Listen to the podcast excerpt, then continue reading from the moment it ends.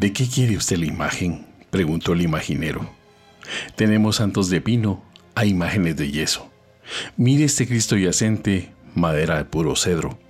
Depende de quién la encarga, una familia o un templo, o si el único objetivo es ponerla en un museo.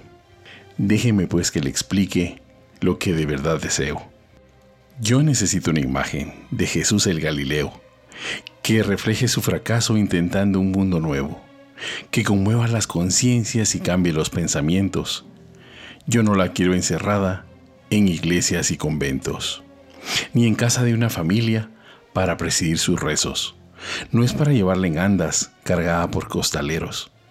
Yo quiero una imagen viva de un Jesús hombre sufriendo, que ilumine a quien la mire el corazón y el cerebro, que den ganas de bajarlo de su cruz y del tormento, y quien contemple esa imagen no quede mirando un muerto, ni que con ojos de artista solo contemple un objeto, ante el que exclame admirado, qué torturado más bello.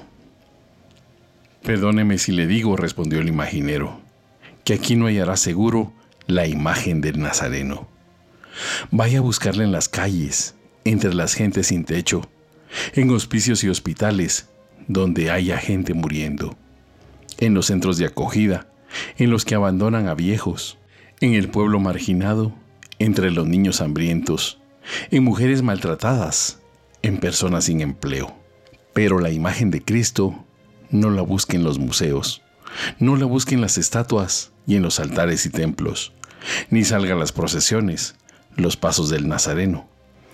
No la busque de madera, de bronce, de piedra o yeso. Mejor busque entre los pobres su imagen de carne y hueso.